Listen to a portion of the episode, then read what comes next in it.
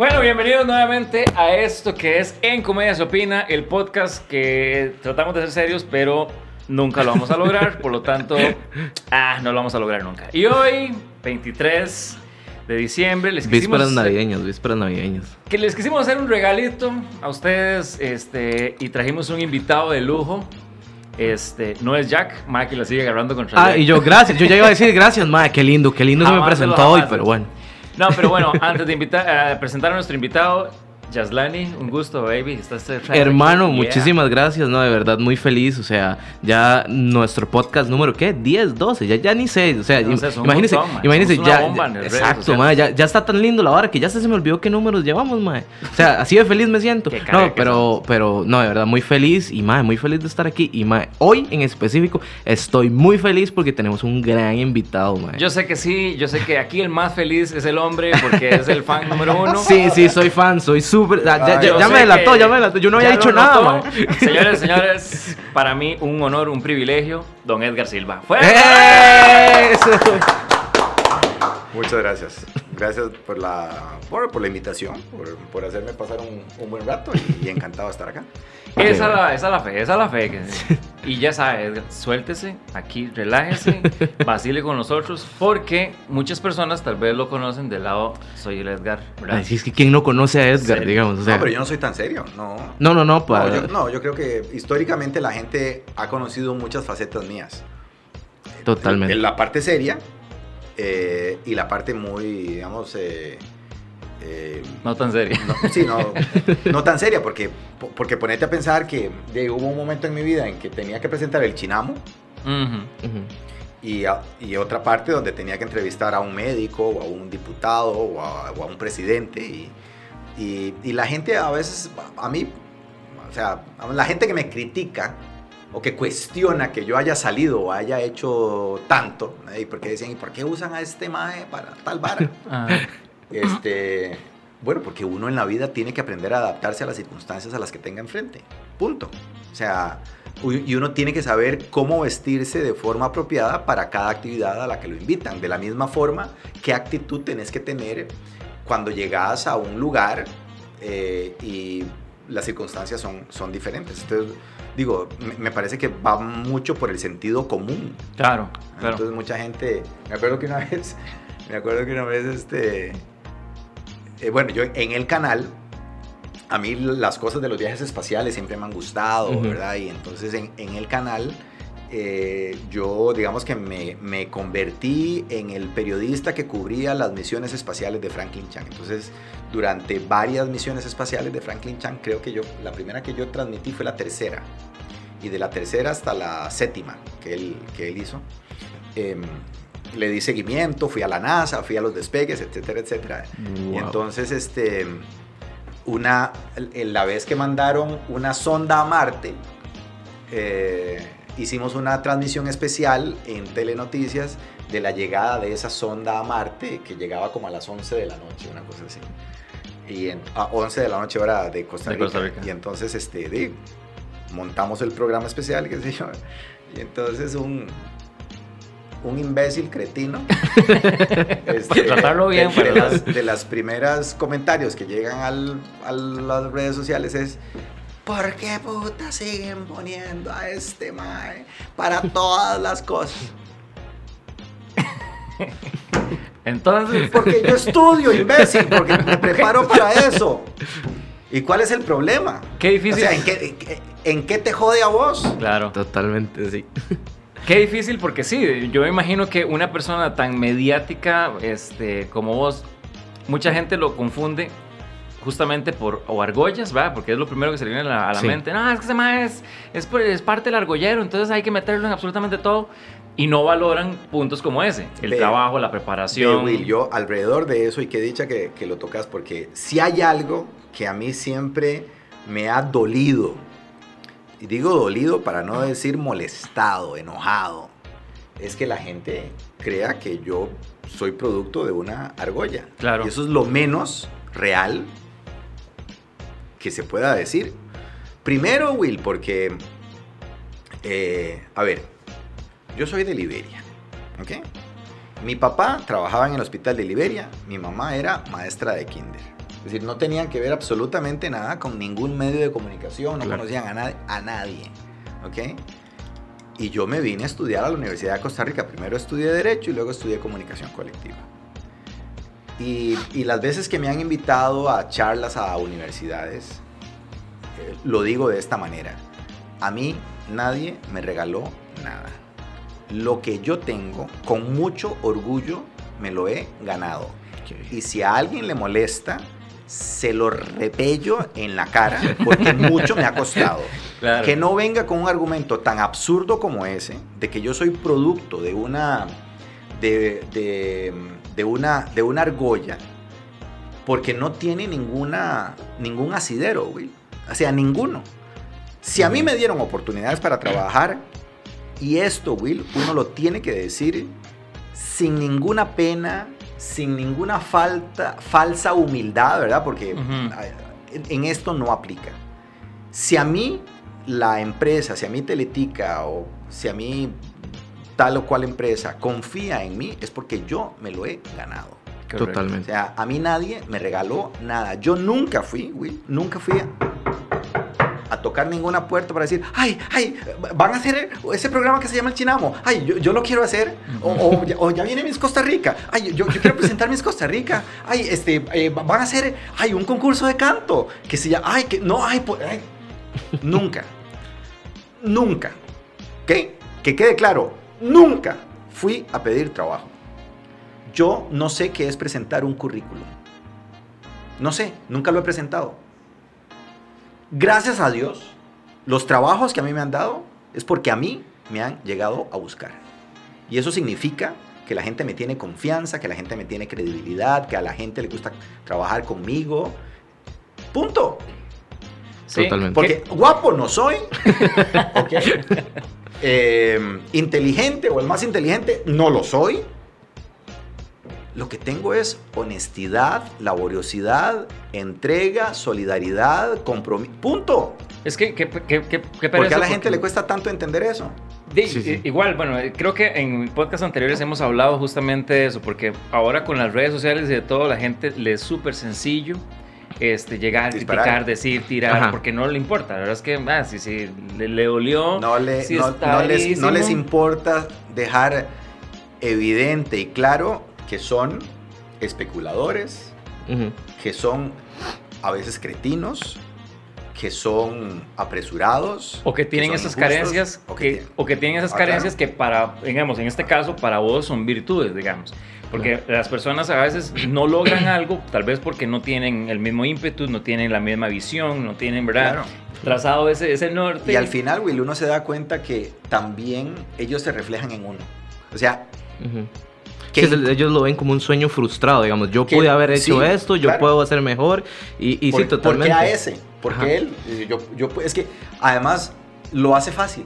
Es- esa vara es fácil. Es- No. Eso sí es cierto. No, no es fácil. Y otra cosa es que también la gente no se da la oportunidad de conocer a las personas. Porque a mí Claro. lo que me pasó con Edgar fue algo muy chiva. Porque eh, de yo era este maecito que estaba en un programa como La Pensión y que dijo, bueno, hey, vamos a ver si, si existen las posibilidades, empecemos a, a- Ujú. a crear otras posibilidades que no sea, ¿verdad? Ah, sí, el playito de la pensión. y recuerdo que este, hice un... Así lo tengo yo en mis piloto. contactos. Ah, sí, pero, El playito de la pensión. pero es porque yo se lo permití. Diga, diga eso también a nadie. Diga que yo, yo se lo permití. Ajá, ajá, ajá. Y no voy a decir como lo tengo yo usted, ¿verdad? Ahora lo ¿verdad? No, entonces yo dije, voy a hacer otra cosa totalmente diferente. Hice un piloto ahí X. Toqué puertas por todo lado y no sé, el destino me dijo, ma, escríbale a Edgar Silva, que en ese momento estaba en buen día. Le escribí eso que usted dice, ah, estoy buscando posibilidades, voy a empezar a armarme. ¿Y cuál fue mi sorpresa? Que recibí un correo de Edgar diciendo, te recibo a tal día, tal hora. Para mí, eso fue así como eso que usted pone el, el- el, ¿verdad? el mensaje y usted dice, no. Es falso. No, no, no. Es falso. A, a- él le contestan los mensajes. Yo, yo estoy seguro que él le contesta. Si no Y fue eso que yo llegué a, a un día y yo, "Eh, no, no, seguro me van a decir, no, shh, policía. Y, lo- y- ¿Y cuál es mi sorpresa? Que después del programa me recibe Edgar. Eh, fue uno de los que más pelota me dio en este proyecto, dicho sea de paso. Eh, toqué muchas puertas y fue como, estás ahí entrevistándote y, ajá, sí, ajá, sí, contame, ajá. Y con Edgar tuve la posibilidad de que sí, lo vio, hablamos, me, incluso me ofreció la- las posibilidades. Me dijo las verdades como eran, ¿verdad? que hay Que problema, ¿verdad? eso- y la cuestión, eh, hay que es mucho y mejor, todo lo demás. No me acuerdo, pero bueno. Pero me Pero si dio... usted le dice, le creo. Pero no, no, porque llegó y, y- y fue muy sincero. O sea, a fin de cuentas, de, para una producción y la gente que hace producciones televisivas tiene que saber que la cosa tampoco es que es tan sencilla. Pero nos dio la posibilidad, le dio la posibilidad a mi papá y que salió victorioso fue mi papá. Muchas gracias, ¿verdad? que dice que le funcionó. Pero ahí está el señor. Entonces, esa humildad eh, de, de- de conocer a Edgar Silva, por eso te decía que mucha gente puede decir, no, ese es más serio, es el, el periodista, es el, el- el- el empresario ahora, es el, ¿verdad? Y, y no hay ese acercamiento y cuando uno ya habla con, con vos, de ya se rompe eso. Qué lástima que la gente que critica no haga exactamente lo mismo, ¿verdad? Que ese es el maldito Sí, sí, problema que pero, ocurre pero eso siempre. existe, Willy, y uno lo tiene que entender. es- Eso, eso viene con el trabajo. Claro, Y totalmente. uno, y uno lo tiene que, que entender. De- Pero cuando, cuando uno estudia comunicación, uno está enfocado como en su sueño. Claro. Pero si uno escoge, digamos, este, digamos, un medio como la televisión, donde hay presencia, donde hay un acercamiento eh, muy, muy, muy particular, uno, uno tiene que entender que eso viene con el, con el trabajo. Que viene lo bonito y también Y viene- lo horrible. Claro. Sí. O sea, porque es, es, es horrible. De hecho, una de las cosas que, bueno, reforzando lo que vos, di- Will dice, y ya que me delató de- diciendo que soy fan de Edgar, yo quería guardarlo así de bajo perfil para que no fuera tan obvio. No, es que no fue, man, fue demasiado obvio, digamos. Pero sí, bueno, eh, yo crecí en una generación un poco diferente a, a la de Will, digamos, tampoco es tanto, pero Ah, digamos... puta, eh, puta. No, no, pero digamos... Sí, Sí, tírele, tírele, es- mae, digamos. de- son, son 12 años, ¿Cuántos digamos. años tenés? Yo tengo 27. Entonces, yo crecí con Están una... plumando apenas. está echando que, pelillos. que Sí, sí, sí. este nosotros digamos crecimos con el, el boom tuyo digamos el, el verlo en todos en todos los programas o sea yo me acuerdo que como vos decís buen día y yo sí me hice demasiado fan porque cuando vos estuviste en, en, eh, a través de las paredes o las paredes Las oyen paredes oyen. las paredes oyen o sea, el, yo empecé a trabajar en teatro por, eh, la verdad, así, la primera persona que me apoyó a un nivel más profesional fue este César Meléndez. Entonces, cuando yo vi el, el programa tuyo, o sea, fue, o sea, pa- para mí marcó un antes y un después. Porque yo dije, el conocimiento de una persona en el sentido de lo humano que es, es muy diferente al conocimiento que usted ve en la televisión, digamos. Entonces, eh, de ahí empecé a ser súper fan hasta el día de hoy, digamos, lo sigo hasta en redes, todo lo que haces como like, lo que sea. Y, e incluso a nivel de los Gracias. programas, a mí me pasó cuando Will llegó y dijo, madre, quiero invitar a Edgar, y yo le- llegué y le dije, madre, no, no", o sea, quién sabe para que nos diga cuando me dijo, madre, Edgar me dijo que sí, mi reacción fue esta, ¡Ah! Así de loca, así de loca. yo, madre, no lo puedo creer, no lo puedo creer, qué vergüenza, madre, vamos a poner rojo, yo, yo, ¡ah! Y, y así todo. No, no, ya, ya, ya, ya, ya, sí, no, no exageremos, tampoco fue así. No, no. y yo dije, wow, o sea, porque nosotros a- al estar iniciando este proyecto, obviamente nos hemos topado con personas que nos han dicho que no, otra gente que sí nos ha dicho que sí. La verdad, gracias a, a la vida y a Dios han sido mucho más la- las respuestas positivas. Pero siento que una de las cosas que a vos, digamos, te, te, te hace ser lo que sos hoy en día es el hecho que vos vendés la calidad de humano que sos, no el producto como tal, digamos. De hecho, es- estaba leyendo Neil, el, el, el de- que hace las teorías de, de, de Big Bang, Neil algo, se me fue ahorita el apellido. Y eh, él eh, en un libro menciona que no es necesario tener este, 100 mil seguidores que compren o que estén ahí. Usted con mil seguidores que usted tenga son suficientes para vivir bien. Porque si usted tiene mil seguidores que se preocupan por su bienestar, no por lo que usted vende, son mil personas que van a comprar cualquier cosa que usted tenga. Diga, si usted llega y dice un día, madre, voy a sacar eh, libros, mil libros que usted venda, ya usted va a tener un buen dinero para vivir. Y es porque son mil personas que están enamorados del, pro- del producto que usted les está dando como persona. Y ahí es cuando la gente se enamora de la persona y no del producto como tal. Entonces siento que usted se ha enfocado en dar a conocer esa persona que vos sos en vez de... Sin criticar a ningún otro presentador No, pero yo sí lo voy a hacer. o Yo sí lo voy a criticando a otros presentadores que lo que hacen es me voy a ver guapo y voy a hablar así delante de una cámara. Es O sea, que ese justamente iba a ser el- uno de los puntos, porque bueno, en Comedia se opina, eh, la, la idea es tocar todo lo que es temática social. Y una de las cosas, y obviamente traemos personas que puedan dar su criterio con todas las... Bases y fundamentos. Exactamente.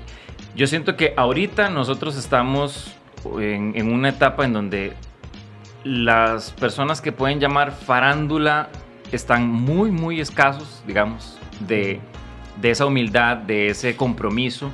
Y ahora ya dejó de ser una cuestión en pro de un objetivo más claro, que es informar, que es entretener. Y ya se volvió en una cuestión más de quiero verme, Ujú. véanme, adórenme, deseenme Y quiero vender también. Y quiero y vender, quiero sí. vender. Entonces, hablábamos hace poco de, los de los influencers, de lo que pueden llamarse Ujú. la palabra influencer, que yo creo que está totalmente prostituida esa palabra de Totalmente, influencer. ¿Cuál ha sido la fórmula? Ya adelantaste un poco, pero ¿cuál ha sido la fórmula, digamos, que Edgar ha utilizado durante todos estos años para aún estando fuera de la televisión mantenerse tan, tan vigente? A nivel de redes sociales, decís vos. En general. En general. Bueno, sí, es que hasta eso. En todos lados se escucha siempre Edgar, digamos. A, a ver, yo fui el primer sorprendido de, de, de la reacción en redes sociales, por ejemplo. Mira, Will, cuan- cuando, cuando yo comienzo a, eh, a pensar en, ok, ya, ya no me sabe igual las entrevistas, ya no me quiero levantar temprano, ya no me quiero acostar temprano, quiero dar un paso diferente, quiero, quiero que mi capítulo, quiero que mi vida tenga otro capítulo. Y comienzo yo a pensar en la salida de, de- de Buen Día y, de, y eventualmente del canal. Eh, un- uno pone las, las- las cartas sobre la mesa y comienza a ver los pros y los, y los contra. Y te voy a decir, em, a ver, lo voy a expresar de esta forma. La, la carta esta de la notoriedad, o lo que puedan, notoriedad, sinónimo fama, eh, eh, Seguidores. seguidores, etcétera, fue de las primeras que uno separa, o que yo separé, porque no, eh, eh, no, no- tenía ningún apego hacia eso. Eso. Nunca he tenido un apego particularmente hacia eso. Mucha gente que entra a esto que vos decís, voy a utilizar la palabra que vos usaste, a esto que vos decís farándula, eh, están atraídos por toda la parafernalia que hay alrededor de, tu, de tu imagen. Ujú. Entonces, por ejemplo, ¿qué estrategia? Me preguntas una estrategia o un secreto. Yo nunca, nunca quise que esa parafernalia que viene o que la gente supone que viene por añadidura alrededor del trabajo, como el que yo tenía en televisión, yo nunca quise que esa parafernalia fuera parte de mi vida. Entonces, por ejemplo, eh, yo hubo una época, varios años, que en Telenoticias yo cubrí espectáculos. Yo era el, el periodista encargado de los espectáculos. Eh, y me enfoqué en eso. Eh, ir, ir a los teatros, ir a los salones de bailes, ayudarle a los grupos populares eh, eh, de música. Eh, por ejemplo, eh, yo decía, yo voy a dar Ok, yo tengo aquí la noticia de- del, del nuevo disco de los Ixos y tengo aquí la noticia de Britney Spears. Ah, Es fácil. A Britney Spears la voto rápido. A estos son los que yo tengo que ayudar y promover en mi medio en Telenoticias. A Britney Spears la promueve CNN, People, Y- ¿verdad? Y, y además, pues sí, es un, es un personaje atractivo, pero, pero aquí está la gente que va a bailar en Desamparados, la gente que va a bailar ah, en Guanacaste. Aquí está. Este es, es- esto sí tiene un impacto más directo en la vida de las personas. Eh, y yo me enfoqué mucho en ese tipo de, de cobertura alrededor del- de, de las noticias de, de espectáculo. Pero yo nunca... Ah, bueno, eh, lo que, a donde quiero llegar es que cuando vos estás en una posición como esa, a vos te invitan a muchas actividades. Si fuera, yo hubo una época en la que si yo hubiera querido eh, cenar todas las noches fuera de mi casa, yo hubiera podido hacerlo. Porque te invitan a la inauguración del restaurante tal, a la presentación del disco tal, al, al estreno de tal carajada. O sea, siempre hay cosas que hacer en la noche. De lunes a sábado. Y yo eso nunca lo asumí como parte de mi vida. Si yo iba a trabajar y si tenía un interés para el programa, iba. Si no, no iba. Pero a mí las fiestas de colores, Mm. a mí las fiestas de nunca, nunca. Y, y Maricruz Leiva, preguntarle a Maricruz Leiva, o sea, Maricruz Leiva me, me llama, mira, es que está organizando una... Y la menciono porque yo sé que no, no hay ningún problema. Mira, que vamos a organizar, qué sé yo. Le digo, ay, Mari, yo a esas cosas no voy. Ah, pero no seas así, vení, apuntate, es que... No, Mari, no. Yo no quiero que eso sea mi vida. Yo no quiero que esa sea mi vida. Hay mucha gente que entra a trabajar al periodismo, que se mete a la televisión porque quieren vivir esas experiencias. Y está bien, ¿eh? son valores, está bien, ¿no? A criticarlos, sí, está bien. Yo no quise. Entonces, cuando vos impedís que ese tipo de vida sea tu vida, es fácil deshacerse de ella cuando decidís retirarte. No, yo, yo fui a, a presentaciones y fui a estrenos porque yo sentí que eran parte de mi trabajo o porque, o porque vos me invitabas y, y tenía admiración, afecto por, por, el proyecto, qué sé yo, iba. Pero Claro. lo que yo quiero decir es que no convertí toda esa parafernalia alrededor de mi, de, de mi puesto parte de mi vida. Claro. Entonces es fácil deshacerte de eso cuando vos decís, quiero hacer un cambio de vida. Porque a yo no te miento. Hubo excompañeros de trabajo que... Me acuerdo de uno particularmente. Edgar, te llegó la, te llegó la invitación para la fiesta tal.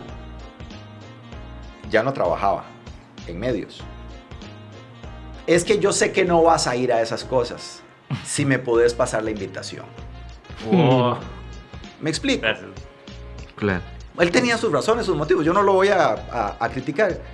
Pero lo que te quiero decir es que el problema es cuando uno asume que un trabajo de tanta notoriedad como la que yo tenía en Canal 7 venía con otras cosas.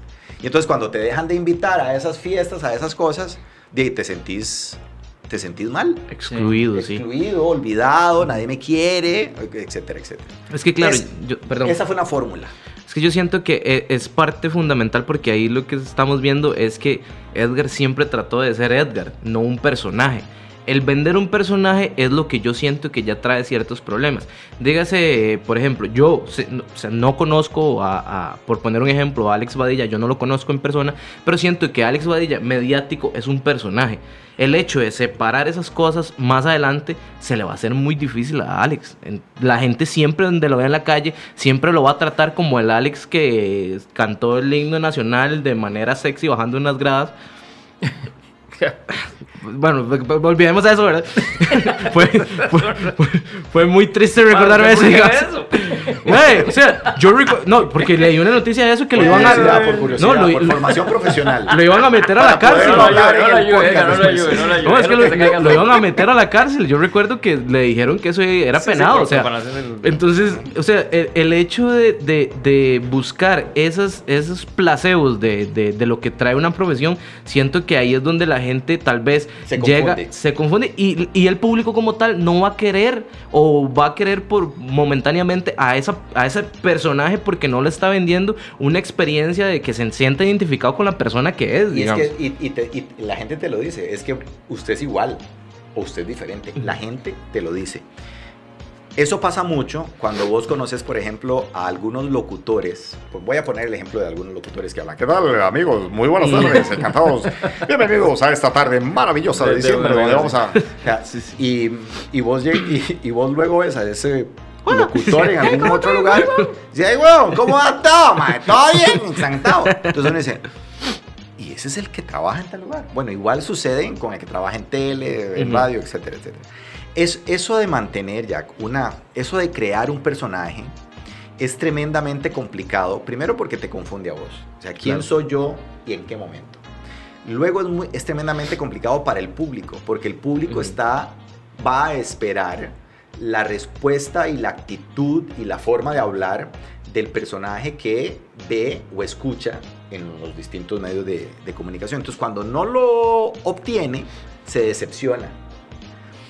Y para quien vive ese personaje, para quien hace ese personaje, es tremendamente desgastante saber que- quién es, cómo se tiene que comportar. O sea, uno no Sí, puede andar no, no en personaje, como dicen los actores, todo el día. Claro. O sea, sí, sí. el mo- en el momento en el que el- los actores se desmaquillan, el personaje quedó ahí. Quedó guardado, sí. Quienes trabajamos en medios tenemos que tener ese cuidado porque si no entramos en crisis existenciales, en depresiones y por eso es que hay un montón en Valium, en licores, porque no saben quién son. Y cuando se olvidan de ellos, cuando se olvidan de ellos, entran en depresión. Claro. Sí, y es que yo, bueno, soy un fiel defensor y justamente, bueno, parte de- del, del título del podcast viene más por ese lado porque a mí me preocupa mucho lo que es la oferta televisiva nacional. Porque siempre está el bendito coso de que, no, es Costa Rica no apoya nada a lo nacional. No, es Costa Rica, ¿verdad? No, no hace nada, no hace productos de calidad. Y yo siento que eso, un, aspecto como este, es parte de una gran cadena de, de errores y problemas que ocurren para que justamente la gente quiera divorciarse de creer en las producciones nacionales. A veces uno también se pregunta, mae, ¿por qué uno ve algo en, en la tele y uno dice, mae, ¿por, por qué eso está ahí? Y habiendo otras personas que tienen, no sé, ideas más frescas, más concretas, más, no sé, más desarrolladas, más en, bu- en busca de algo, pero entonces ahora se volvió, quiero divertir y lo voy a hacer con lo más fácil. El pichaculotetas, ¿verdad? Que eso no Claro, puede faltar. no o enseñemos al par de ricas ahí moviéndose. O, en fin, es como, como, como, como no sé, como, como que empieza esa evolución destructiva desde la televisión nacional. Entonces, una persona como vos que ha estado al mando de un programa que es súper exitoso y que sigue siendo eh, como lo es Buen Día. Y yo, bueno, yo que soy muy observador, yo te vi trabajando muchas veces en, en- cómo eran las, las, la, la cuestión de las notas, este, de la forma de la presentación y todo eso. Y yo siento que eso se ha perdido. Y qué lástima de que ahorita no... A ver, no, no quiero sonar brocha porque la gente va a decir, ay, mámenlo, mamen, Edgar. ¡Chupamedias! Eh, Sí, chupamedias. Pero realmente ver gente trabajar así, eso incentivaría mucho a que hayan otros programas que tal vez tengan un poquito más de contenido y que la gente vuelva a la mirada a lo Sí, nacional. ve, hay- alrededor de eso yo agregaría dos cosas. Eh, y un día esto se lo dije a un grupo de estudiantes universitarios. Dejen de criticar y de hablar paja, de hablar papaya alrededor de lo que hacen los medios de comunicación. Dejen de criticar. Vayan entren, toquen la puerta y comiencen a hacer elementos modificadores de lo que ustedes consideran que están Está mal. que está mal. Dejen de tenerle miedo a las grandes empresas, dejen de tener a los que se llaman grandes empresas, dejen de tenerle miedo a las grandes producciones. Hagan. Es que lo más fácil es criticar. Claro. Lo más fácil es decir, ah, producción. Lo mismo no, no, demuestre que usted puede hacer algo diferente. Demuestre que usted piensa diferente. Vaya, entre. Y entonces sí le acepto la crítica. Ah, Ahí sí tenés autoridad para decir que ya pasaste por ahí y que ya viste eso y que tenés suficientes argumentos para decir por qué no se puede producir. Porque mucha gente entra a la universidad, ¿verdad? Entonces comienza a dispararle a todos los medios de comunicación Claro. y que este es aquel y que... No, va- vaya, vaya, entre y demuéstreme que usted tiene certeza sobre lo que está diciendo. ¿ok? ¿Por qué lo digo? Porque cuando yo entré a Teletica, yo soy estudiante de la Universidad de Costa Rica. Una universidad y una, una facultad de ciencias sociales que siempre ha sido reaccionaria contra medios de comunicación como Teletica. Claro. Yo entro a Teletica cuando yo estoy terminando mi primer año de, de carrera. Wow. Y fue que me, me contratan para ir a hacer un permiso de maternidad. y entonces yo digo, ok, En periodismo uno tiene que ne- tener certeza, de las primeras cosas que me quedaron claro en la escuela de comunicación es que uno tiene que tener certeza de lo que va a informar. Yo no, un chisme no es noticia. Correcto. ¿ok? Yo tengo que tener, sí, como dice mi amigo Mauricio Corrales, si yo digo que la burra es negra es porque vea, aquí tengo los pelos en la mano. Y eso es una premisa para cualquier periodista. Entonces, cuando a mí se me abre esa, esa oportunidad de entrar a Teletica, yo casi que voy, muchachos, como de periodista o de estudiante encubierto. O sea, yo quería entrar a Teletica para ver cómo era el coco wash que le hacían a uno, que a mí me decían en la Universidad de Costa Rica Ajá, ajá. que los medios dominantes, que, eh, que los reportajes, que... Te van a poder. Correcto.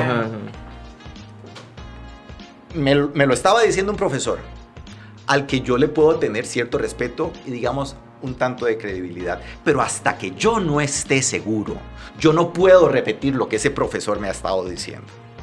Entonces yo entro a Teletica para conocer cómo es esa vara por dentro. Y te voy a contar la primera gran anécdota. Yo redacto mi primer reportaje en En Vivo a las 5. Entonces yo lo imprimo y se lo llevo a quien era la directora de En Vivo a las 5, Evelyn Faschler, para que me pasara lo, el famoso lapicero rojo. Es decir, la edición, esto no se puede decir, esto sí se dice, esto no. es- Entonces yo se lo llevo y le digo, y me dice, ¿qué es eso? Y le "Ese es el reportaje que voy a sacar. Y me dice, ¿y para qué me lo traes? Y le digo, para que lo revisen. Ustedes no No revisa. revisan. Aquí está la lapicero rojo. entonces. Sí. Para que lo censuren. O sea, en el fondo yo lo que estoy pensando es para que lo censuren. ¿Verdad? Porque en los medios de comunicación todo se censura. Ah. Y me dice, bueno, o sea, si querés te ayudo un poco en la redacción a verte, pero esto no es habitual. Wow. ¿Ok? Esa, esa fue mi primera cachetada, Will. ¿Ok? Está bien. Y yo estuve en 25 años en Canal 7. Y yo te puedo asegurar que a mí nunca nadie me censuró un texto que yo fuera a publicar en Canal 7. Nunca. Ni Ramón Alfonso Soto, ni Pilar Cisneros, ni ninguno de los picados. Nunca. Nunca. Yo en Canal 7 hice y dije lo que mi conciencia siempre ha querido decir. Ah, Si me equivoqué, fui yo. Y si tuvo virtudes, fui yo. A mí la empresa nunca me dijo qué hacer o qué decir. Nunca. Entonces, eso, Will, uno, uno tiene que entenderlo. Es- es- esta anécdota una vez la conté en, en un, en- en un lugar ahí con unos amigos y había un mae medio, medio humas. Me decía, no le creo. no le creo. Pasó. No me crea. Jodete. No me, cre- eso es problema tuyo. Yo te estoy contando mi historia de vida. Eso me ha pasado a mí. ¿ok? Ujú. Yo no sé de otras personas. Claro. ¿ok? Yo puedo con, yo doy fe de mi historia. Sí, pero eso ilumina mucho el, el- como lo que hablábamos al principio, el, el criterio de que la gente este, habla sin, sin, sin Claro. conocer. Entonces- y a esto ilumina un montón. entonces, Will, lo que originalmente estábamos eh, enfocando es si yo creo y desarrollo una carrera en, el que, en la que yo siento que hay un respeto hacia mi trabajo, entonces yo puedo proponer programas como Las Paredes Oyen. Entonces la empresa puede confiar en mí para Las Paredes Oyen. Claro. Porque a, a mí las paredes oyen. No, a ver, yo un día lo comenté.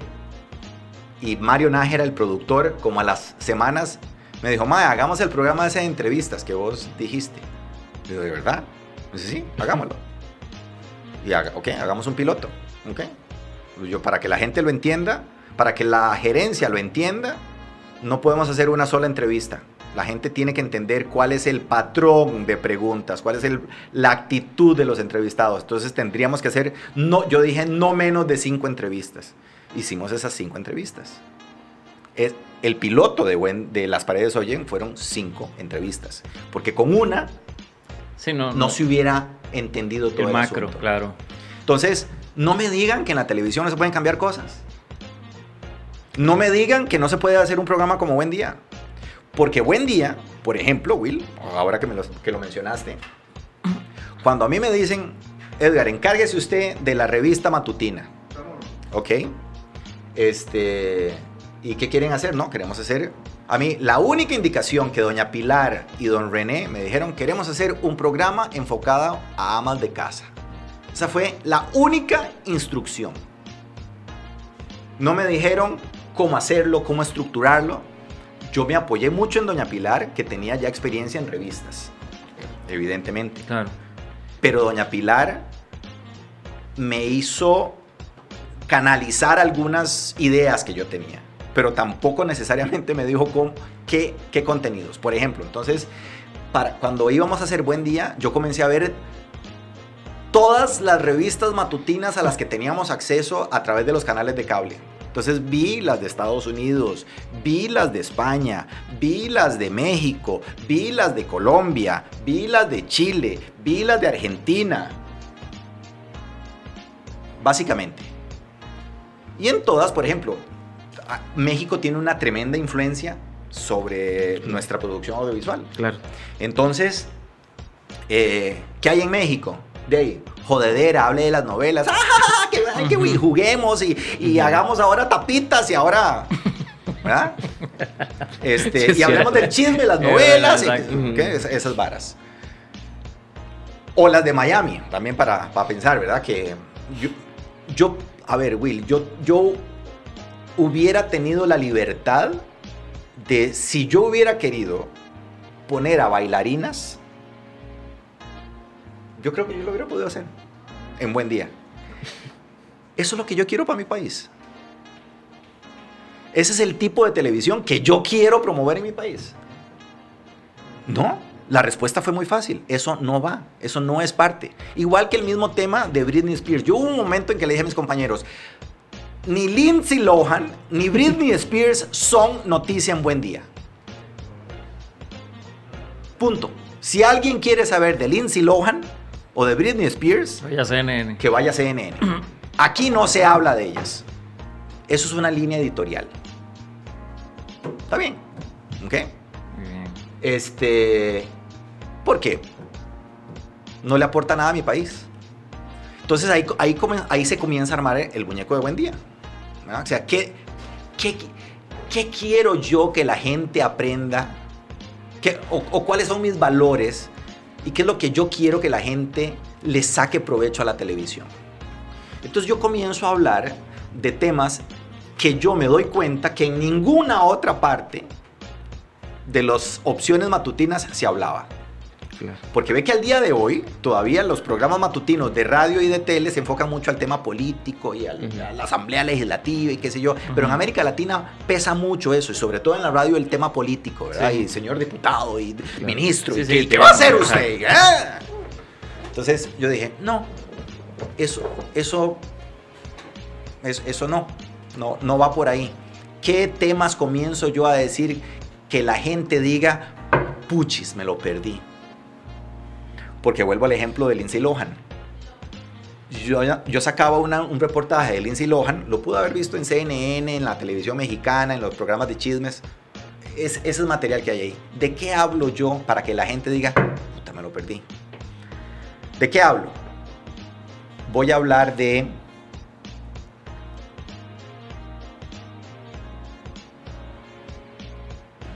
de qué manera enfrío la crisis de la relación con mi pareja. Porque en el mundo, todos los seres humanos, para determinar el grado de felicidad que tenemos, dependemos de el bienestar emocional, el bienestar físico y del tipo de relaciones que tengamos con la gente que nos rodea. Ahí es donde está definida la felicidad del ser humano. Si me siento bien, Ujú. mental y físicamente, y si la gente con la que yo interactúo me hace feliz. Y si, y si la relación con mi pareja y mis hijos y mi mamá y mi, es buena. Eso, yo soy feliz. Esto, es- o sea, mae, la vida es muy simple. Pues puta, que la vida es muy simple. Sí. Yo no sé por qué, por qué nos complicamos tanto. Entonces, buen día comienza a enfocarse en ese tipo de temáticas. Entonces yo comienzo a darme cuenta que la audiencia crece no a partir de que yo le estoy robando audiencia a los otros programas de la mañana, sino que hay gente que comienza a decir, ah, mira, Ujú. puchis, me- y, y de verdad Justo no sabía eso. Uy, Es sí, correcto. Uy, mae, me Uy, sirvió, bueno. me Eh, ayudó. oh. Ah, Por ejemplo, te voy a contar una anécdota. Es- Esto es, esto es- esto es buenísimo. en las reuniones de planificación, yo decía, hablemos de uñas encarnadas en los pies. Ay, no, Edgar, qué asco, ¿cómo se le ocurre? hablemos de uñas encarnadas en los pies. No, ¿cómo se le ocurre? ¿Por qué, mae? Porque una vez fui a la playa y comencé, de, no sé, vi, vi, un, vi un jocote de este vuelo y yo dije, uy, pobrecito. ¿Cómo Y se entonces- cuidará de eso? Sí, exacto. Y entonces, ese mae está mae, preguntándose cómo me curo esta mierda. co- comencé, a, comencé a caminar por la playa y por lo menos vi cinco jocotes de, de- de problemas con las uñas de los pies. Y yo dije, mae, esto es un tema. Esto es un tema. ¿Por qué? Porque, mae, nadie en el Facebook publica, ¡ay, vean la... El ¿Cómo me uñero". amaneció el dedo? Mae, nadie. Nadie ¿Alguien lo hace. sabe cómo se cura él? Nadie. Eso es de las cosas más íntimas que tenemos las personas. Bueno, Will, hacemos la entrevista. O sea, finalmente, mi equipo de mis, mis compañeros, conste, yo era el jefe, yo podía decir, hablemos y vamos. Está Y bien, no. pero no desayuno este día, yo qué asco. uy. Correcto, bueno. Ah. Finalmente, hablamos de uñeros. Mae, no te imaginas la de cantidad de llamadas de personas para preguntar y al médico que invité le llené el consultorio como cuatro meses, mae. Esa Range Rover. Con- Ah. Will, todos, todos los estratos sociales tienen un problema de uñero. ¿Ok? Entonces, mae, es cotidianidad. Yo le hubiera contado el mío, era que Pacho. yo tuve uno, man, que yo hacía así y me salían hormigas. Pero bueno, eso no vamos a hablar. güey. Era que bueno, es que era un trato, era en común, era un trato en común. Sí. Yo les daba el chante y ellos me limpiaban ahí los... los... Eso se llama simbiosis, ¿no? Sí, mae, es, Sí, sí, es sí, una sí. sinergia pura. eh. Sí, correcto. bueno, de, de eso se trataba el, el programa, mae. Entonces, por eso Buen Día marcó vidas. Totalmente, sí. Porque en algún momento, por lo menos una idea tienen de Buen Día. Claro. Y me acuerdo que cuando comencé yo a Buen Día me invitan a una universidad privada y entonces comienza una, una muchacha. Es que en un programa de amas de casa como el que usted dirige, ustedes lo que hacen es eh, replicar los estereotipos de, los, de lo que las mujeres deben hacer en el hogar. Barras. Y yo, ¿what? Sí, sí, le enseñamos cómo usar la escoba. Correcto. Y le digo, no, ve, mira, te, te voy a, te voy a aclarar algo. Hay mujeres que escogen estar en su casa. Hay mujeres que, en efecto, renuncian a la posibilidad de salir a la calle a, a un trabajo profesional o un, un oficio y deciden criar a sus hijos. ¿Por qué yo no le voy a apoyar a esas mujeres que deciden quedarse en la casa para ser mejores administradoras, para, ser, para sentirse mejores mamás, para... Porque al final, la- las mujeres son, son las catalizadores de los hogares. Totalmente. O sea, la mujer del... mi- esposa es la que está preocupada, aunque uno trata de equilibrar las cosas, pero mi esposa es la que está preocupada de que yo vaya al médico. Mi esposa es la que está preocupada de... de que- pasa igual. Ok. Eh, porque las mujeres son, son así o les hemos encargado eso. No, no, no sé cómo explicarlo en este momento. No vamos a, Sí, no vamos a entrar no en vamos ese a entrar tema. en ese, en ese tema, pero, pero la- las amas de casa son las que están pendientes de todo. De cuánto gasto en las verduras, de si mi marido está enfermo, de si mi hijo está bien, de cómo le va a mi hijo en la escuela. Todo eso. Claro. Claro. Entonces, ¿por qué yo no puedo hacer un programa enfocado a ayudarle a esas mujeres a que sean mejores administradoras de su hogar. Y la gente bautizó Buen Día solita como la universidad de la casa. Yo, no, o sea, yo nunca lo utilicé. Los invitados y, y- el público decía, es que Buen Día es mi universidad. Eh, con Buen Día yo he aprendido a ser mejor persona, a ser, yo ya, gracias, ya resolví tal cosa, etcétera, etcétera. Algo, algo tan básico como la cocina, por ejemplo, muchachos. Que la gente critica, o sea, ¿por qué dan ustedes? Es que replic... No, De hecho, yo tengo una anécdota con eso. con una, con una comida. Ya, ya, no, no- Sí, no, sí. ya esto es lo último, que he hablado mucho. No, no, tranquilo, tranquilo. Este, la cocina, ¿por qué yo daba recetas de cocina en la casa? Porque a las amas de casa se les hace un mundo pensar, ¿y qué hago hoy de comer? Totalmente cierto. ¿Qué hago? O sea, ya estoy cansada.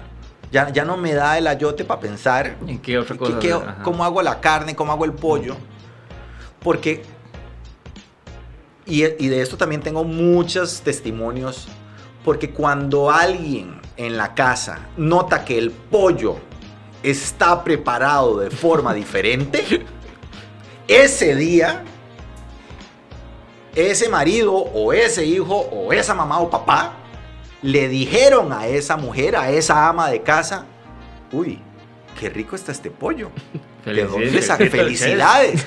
Y en ese momento que vos gratificás el esfuerzo de alguien que te está cocinando, hay una premiación y hay una satisfacción Para la persona. para la persona y claro. entonces ya deja de ser invisible en su hogar. Porque en el tanto estén haciendo arroz, fideos, macarrones, ensalada de la misma forma, todo se estabiliza y nadie dice nada. Sí. El día que hay algo diferente, quien cocinó destaca. Qué increíble. Y eso ¿verdad? es ayudarle a alguien a ser visible en la vida. Y eso hacía buen día. Sí, mi mamá grababa las recetas y me eh, ponía así, grabe la receta porque eh, van a darte tal, el estrogonoff, grábelo, grábelo. Y no fue yo bueno no lo grabaron, ma, porque, pero eh, De- ma, pues tengo que meterme a la página a verlo. se a la página a verlo. De hecho, eso que yo te iba a decir, la historia que comentaba, es que yo recuerdo así, como si hubiese sido ayer el día que dije, a la mierda, estoy creciendo, a la mierda, estoy viejo. Eso fue mi pensamiento. Porque llegué y estaba con mi mamá viendo una receta. no, Ojalá solo es por esto. No, es solo por esto, no. No es por esto, ni por Ni esto. por esto, ni por esto. No, no fue por eso. ¿Verdad que bueno? Claro, pero ¿cómo. Ya me sí. sacó el Sí, coro. mami. No voy a estar en el coro ya. Estaba con mi mamá.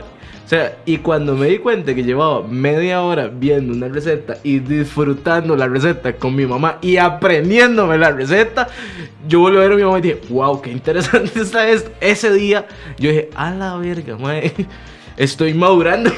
Porque antes, antes No, no a mí, el hecho no me, de que cocinar así no me preocupaba. En ese momento me di cuenta de que en algún momento de mi vida iba a necesitar esa receta. Y, está, y tras de todo estaba con mi mamá y hablando con mi mamá como de, sí, mira, se necesita esto y esto y esto. Ah, hay que comprar una, una tacita para medir. Y esas cosas antes no me preocupaban. En ese momento fue como, madre, una revelación Bueno, para sí, mí. Claro, y, y te puedo, Fran, eh, eh, eh, te, te puedo dar también testimonios de yo recuerdo de gente que me decía, hoy mi hijo me acompañó y me hizo la receta que hizo hoy. Madre. El hecho que ustedes decían a veces que mandaran, ¿verdad? Las Que fotos, las fotos y claro. todo eso, y la gente empunchada haciendo eso. Claro, es, ese claro. conecte, es que. ¡hue puta! Ese es el conecte, ma, que Sí, se sí, sí. necesita. Por eso yo digo que esos son lo- el tipo de programas que, que, que te, que te no dan es- no es, visión. no es te dan- complicado porque es que es, es lo cotidiano. Pero Es, la es caga- ver en, es ver en lo cotidiano lo especial. Pero Claro. la cagada es que la gente que está allá afuera, y justamente por eso quería traerlo a colación, la gente que está allá afuera piensa que es complicado y aquí No. se está dejando ver de que no es. Y hay muchísimas cosas. Eh, Hoy es buen día, Hoy es Edgar Silva diciéndonos esto. Pero otro día podrá ser alguien que diga, mae, sí, no, yo entendí de que, no sé, mae, siento Sí, sí, que. Mi hay- producto podría estar en Hollywood, mi producto Mae, podría estar exacto. en Netflix Y o la en gente Amazon no se la Prime. cree, la gente no se la cree. Vean, yo, yo siento que nosotros aquí en Comedia Supina hemos, a veces, por una fracción de segundo, pero fue una de las cosas que, que, que tal vez nosotros dudamos. Mae, hacer un programa en el cual traigamos políticos, traigamos Ujú. personas evangélicas, traigamos gente de la farándula, lo que sea. Y nosotros decíamos, mae, la gente no nos va a ver, la gente no le va a importar. La Sí, gente sí, no sí, le interesa saber si, por ejemplo, tuvimos a Oscar López aquí y le sacamos, ¿verdad? Lo que la gente no conoce de Oscar López. Y, y la Pausa, gente dijo le, aquel man. le, le- le- le- le fascinó. Oh, eh, aquí no se dijo. Eh, a- Aquí no está la, la, la- la No está la campanita. campana, Tenemos sí. una campanita para las malas palabras. Pero, ¿me entiendes? Se le sacaron lo que nunca ve nadie de Oscar López. Ni Sí. él lo ve. Eh, ah, no, ni él, ni él lo ve. sí. Él lo siente, ¿verdad? No, no, no, ya, vamos a serio. No, no, pero a lo que voy es que nosotros también pecamos de eso. Y ahora, realmente, esto es una, una cátedra de decir, madre, la verdad es que sí. De Hay hecho- mucha de- gente de que hecho, yo tengo una- efectivamente, necesita ver esto. Quiero, quiero hacerles una pregunta a ustedes, obviamente que tienen más conocimiento de eso. Este, ¿creen ustedes, obviamente, haciendo una catarsis, mm, a ver, hilando muy delgado, ¿creen ustedes que la televisión está desapareciendo? O sea, ambos trabajaron en televisión, ambos están viendo lo que ahorita se está haciendo en televisión, ambos saben de que ahorita es mil veces más fácil sacar un programa por redes sociales, crear un, un- un gran canal de YouTube que no solo es para Costa Rica, sino que se, pu- se puede hacer para, para Latinoamérica o etcétera. ¿Creen ustedes que la Se- televisión se se, ha- está muriendo? Se ha debilitado, pero yo creo que todavía tiene cierto grado de preponderancia. Eso es lo que yo siento. Ujú. ¿ok? Eh, la televisión sigue siendo la madre de las producciones audiovisuales en redes sociales. Si- siempre hay una referencia. ¿Qué es lo que ha pasado eh, a mi forma de ver y entender eh, la situación? Que antes la televisión determinaba cómo yo organizaba mi vida. ¿A qué me refiero? Yo, yo necesitaba estar en mi casa a las doce y media porque a las doce y media comienzan las noticias. Y si no la veo a las doce y media. No lo veo. no lo veo. Entonces, si yo quiero ver eh, la pensión, si no estoy a las 8 en mi casa, no lo veo. Entonces, uno organizaba su día A partir de esos productos de la televisión que a mí me gustaban o me satisfacían. Ahora ya eso no es necesario. Yo veo televisión y yo veo la película cuando a mí me dé la gana, en el lugar que me dé la gana, acompañado de la gente que a mí me dé la gana.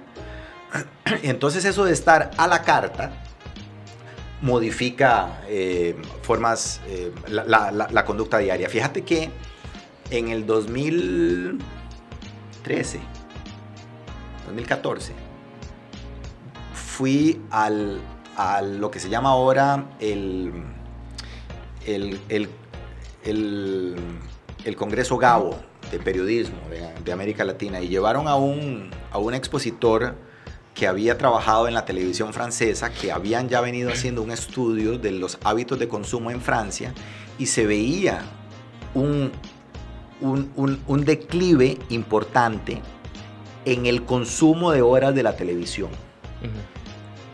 Y se veía ya la, la ganancia del consumo de los hábitos de, de los teléfonos inteligentes. Eh, No era tan significativo, pero, pero estaba ahí presente. Entonces el francés lo que decía es, la gente ya no quiere que la televisión les diga cómo manejar su vida.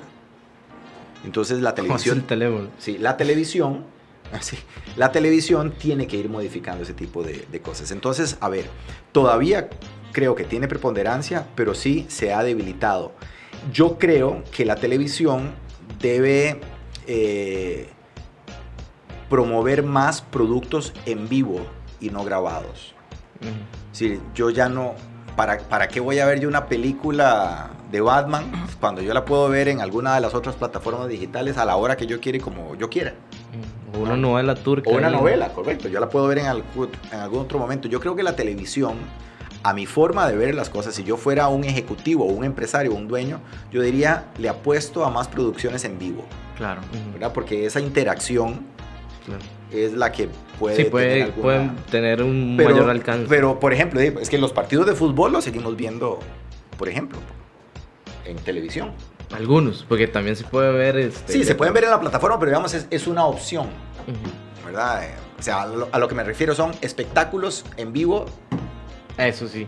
en ese momento. Sí, de, de- Ah, bueno, de- no, vos, es ¿qué que- pensás de- del tema? No, Porque no. es que yo quiero dar mi posición, pero ahorita. con- No, no, es que lo digo porque nos quedan 10 minutos nada más, entonces Ah, Hay, que, hay que sacarle ahí la, la- el, Ujú. el- el provecho del caso. Pero no, de hecho estoy de acuerdo. Ahora, es parte también de, indiscutiblemente, del, del proceso evolutivo que va a tener, que tiene absolutamente todo. Todo.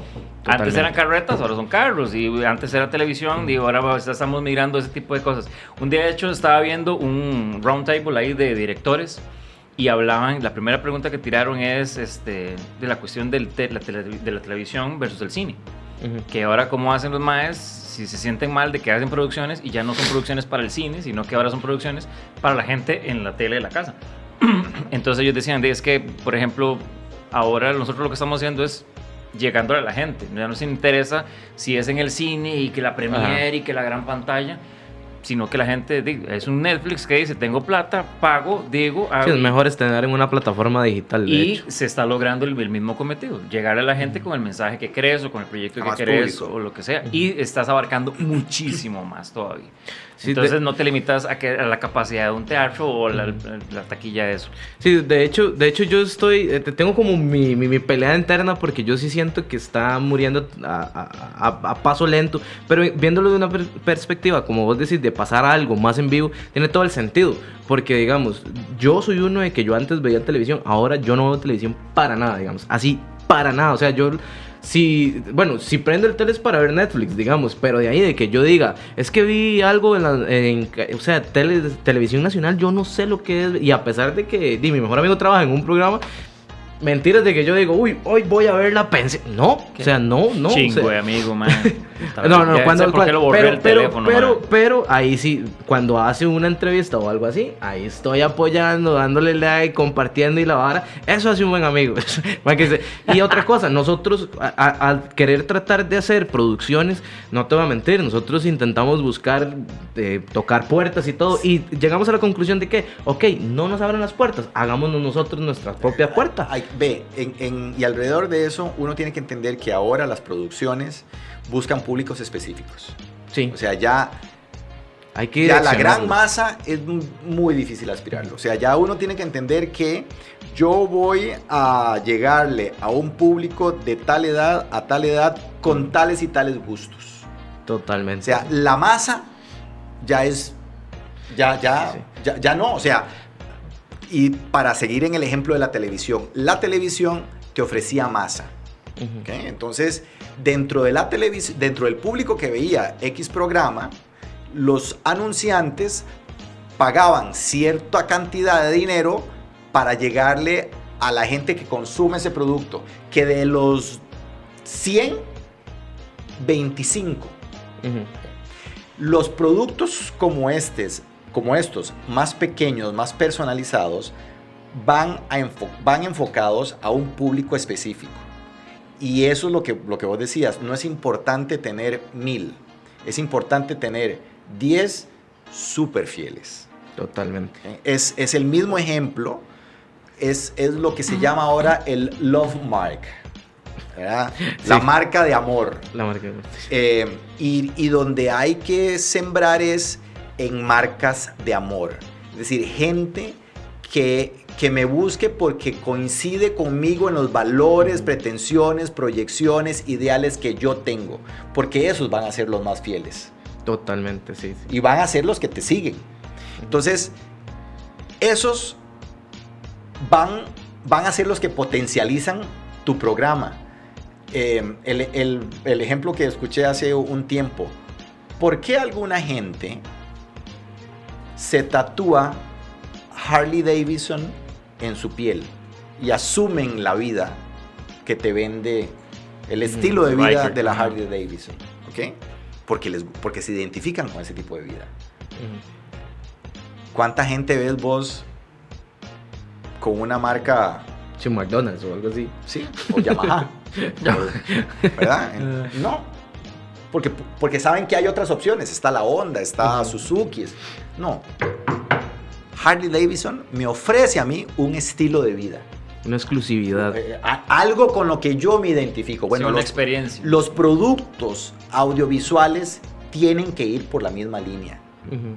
No se preocupen por, o sea, yo a veces hago entrevistas en mis redes sociales o apariciones en mis redes sociales, me ven 20, 50, 30, sí, pero son Fieles, fieles sí, sí, sí. Y, y me ven de cabo a rabo. Mm. Ujú. Sí, sí, es, es- es alimentar el algoritmo de esas personas que están ahí fervormente. Y sí, totalmente de acuerdo. Will, sección síntesis, ¿no? Vieras que hicimos una dinámica porque vimos que este, te vimos en, en el vestido de colacho, ¿verdad? Entonces mucha gente dice, "Eh, es lo que le faltaba. Estaba todo, nada más le faltaba hacer colacho. Entonces hicimos una pequeña dinámica en la cual le preguntamos a la gente que si Edgar Silva fuera colacho, ¿qué le pedirían? Y hay bastantes muy, muy bonitas. Una entrevista, un café con él, Ahora la gente me pide mucho una café. colaboración, trabajo. Aquí hay una que dice, su amistad por siempre, me encanta su esencia, su personalidad, su prestancia, personas así, hay que hacerlas parte de nuestra vida. Se va a tatuar a Edgar Silva, yo creo. un buen día con café de Dota. Eh, un abrazo. Eh, que quite el chinamo. Por dos. perdón, perdón. Un cafecito sin palabras, pura vida. Que desaparezcan todos los que inventan, difunden, crean teorías de conspiración. Que Silve, a ver si le hace honor a su apellido. ok. Bueno, Con la- V, ¿verdad? Sí, Sil- Silva es con V, Silvar es con B. pero ahí tiene que silbar con V. Ahí está, ya lo complació. Que visite mi casa. eh, que me Eso está ayudara. preocupante. En pandemia no se puede. Le piden plata. Que se vuelva a hacer la entrevista con los gordos y Toledo. Ok. Que vuelva a la televisión. Yo es que iba a llevarte por esa línea, pero yo, ah, pues ya, ya, ya Toledo lo hizo, ya, ya, ¿para qué? Este me hizo muchas gracias, que saque Ignacio Santos y que se quede él en el- su lugar. Pobre Ignacio, ya ni vamos a hablar. Un beso, definitivamente. Ay, Ah. Y que se tome unos vinitos conmigo y mis amigos. Eso lo que demuestra Edgar es realmente todo el amor, el cariño y que todos sabemos ve de que, muchos hablan de es- convivencia, es sentarse a hablar, es, es compañía, Es eso. es estar con la gente, es escucharlos. Y uno como entrevistador tiene que ser eso, tiene que ser un buen escuchador. Y aquí, créanme que lo, lo, lo hicimos así. en síntesis, bueno, esa es una, una seccioncita que nosotros sacamos de todo lo que se habló, lo más importante. Yo anoté una que yo creo que sí, ma, es la que resume absolutamente todo el criterio y lo que hemos hablado aquí. No critique, averigüe. Porque a fin de cuentas, yo creo que eso es lo que nos está haciendo Y haga. falta. Y, Y haga. haga. Complementarlo a algo muy Claro. importante. No critique, averigüe y haga. Y Dem- haga. Demuestre, demuestre que eso que usted critica se puede hacer mejor. Demuéstrelo. Sí. Eso. Criticar a base del ejemplo. La pasión, la pasión es muy importante y es algo que nos mueve y a fin de cuentas por eso es que a veces estamos y hacemos las cosas por esa misma pasión. Eh, No Eh, sé si hay otra. Eh, decir. en síntesis, algo que... la televisión no va a morir. La tele, no, el- la posición es la televisión. Ah, va a va a morir. morir. Sí, yo, Hombre, es puta, si yo la televisión va a morir en algún futuro no muy lejano. Eh, no, en síntesis, eh, definitivamente sean o traten llegar a un futuro sin dar vergüenza. O sea, la filosofía habla mucho de eso. Tratar de ser un ser humano que en un futuro vuelva a ver el pasado y diga, madre, no di tanta vergüenza. Aunque todos en algún momento vamos a claro, vergüenza. Exacto. Entonces, proyectar a eso, llegar a un futuro sin tanta vergüenza, eh, siendo una buena calidad de persona, una buena calidad de humano, un buen ser humano. un buen ser Un humano. buen ser humano, o sea, nos, vamos a, nos vamos a equivocar, la vamos a cagar, vamos a ser groseros en algún momento. Pero en general, o sea, en general, hay que ser un buen ser humano. Es que no es difícil. Y una frase que dijo Edgar que a mí me encantó, mae, así fue, mae, puta, la vida es fácil. la vida es fácil. Mae, entonces... Uno es el que se debe complicar. Uno es el que decide complicarlo. Entonces, para mí, síntesis, esos dos temas y que, sí, tercero, que la televisión va a morir en un futuro. Y no, y no sé, Edgar, si hay algo que vos sentas que en síntesis se No, tiene mi, que decir. no, mi gratitud, mi gratitud por el, por el espacio. Me parece que son, eh, son espacios que, que nos hayan visto 5, 10, 20, 50, 100 o 1000, que se hayan, que algo les haya quedado y que después de ver esto valgan un colón más internamente. Si valen un colón más, hemos aportado algo a la vida de esa persona. Así es. Bueno, Qué linda frase, mae. Yo creo que esa frase me la voy a robar. ¡Y Ya- mámelo! me- me- eh. Will, déjelo celos, déjelo celos. Es que eso es lo que va a decir la gente, eso es lo que va a decir la gente. es que me robé, eh, o sea, no fue que me robé, sino que vos dijiste es una frase la vez pasada de, la, de, las, de las palabras, de las malas palabras. Entonces yo llegué No un malas día. palabras, sí. Ajá. Entonces yo llegué y se lo dije a Will y ahora, ahora este digo que se lo abro, entonces ya está celoso, pero no, todo va a salir bien. Todo No, va a es que salir que bien. me Sí, sí, sí, Si la gente no le tuviera miedo a las palabras, hablaría más y mejor. Qué hecha, amén de eso, porque sí, ojalá. Edgar, de verdad, un honor, un placer. Gracias. Muchísimas gracias, de verdad, por aceptar la invitación, por habernos iluminado, maestro, de esto. Y ojalá que, que no sea la última vez que nos encontremos por el camino. Muchas. Muchas bendiciones, muchos éxitos. A. Feliz Navidad y ojalá que un año de muchísima esperanza, porque ya no es año nuevo, porque ya uno ve, pues, pero que sí de mucha esperanza y nada de pandemia. Redes sociales. Eh, eso es la parte suya, weón. Ah, ok. bueno, redes sociales, ya saben, en Comedias se opina CR, ahí están este eh, las fotos de, la- de los que estamos entrevistando, bueno, los que vienen a- a- al podcast. Eh, en mis redes sociales algo como que no soy raya baja whisky. Will es, dígalos la suya porque es que siempre Will se me raya olvida. abajo. No, Will Salazar. No, Will raya abajo, Salazar raya abajo. La tiene que rayita estar la raya, tiene que estar la raya. Esas son las redes de los otros. Edgar, la- las redes tuyas, ¿cuáles serían? Edgar Silva CR en Instagram, Edgar Silva en Facebook. Y si quieren café, ahí lo Y si quieren café, edgar arroba orígenes.cr. Ahí Ok, está. buenísimo. Hay que probar ese cafecito. Yo voy a hacer una, un pedito ahí para verlo. Y, bueno, nada, cafecito. también las redes sociales de Jock Medios, ¿verdad? Ahí estamos subiendo, bueno, están subiendo contenido, todos los días hay contenido nuevo para que lo vean. Este... Y todo lo que Jock Medios tiene para ofrecer, no se lo pierda, es un montón de cosas y sobre todo si le gustó este programa y lo quiere volver a ver y recomiéndelo, compártalo, etcétera, etcétera. Recuerden nuestras tazas de ¡Ay, comedia se opina! Y nada, muchísimas gracias, Dios los bendiga gracias. y que la pasen super bombis, dijo Jack. Ay, basta, Will, basta.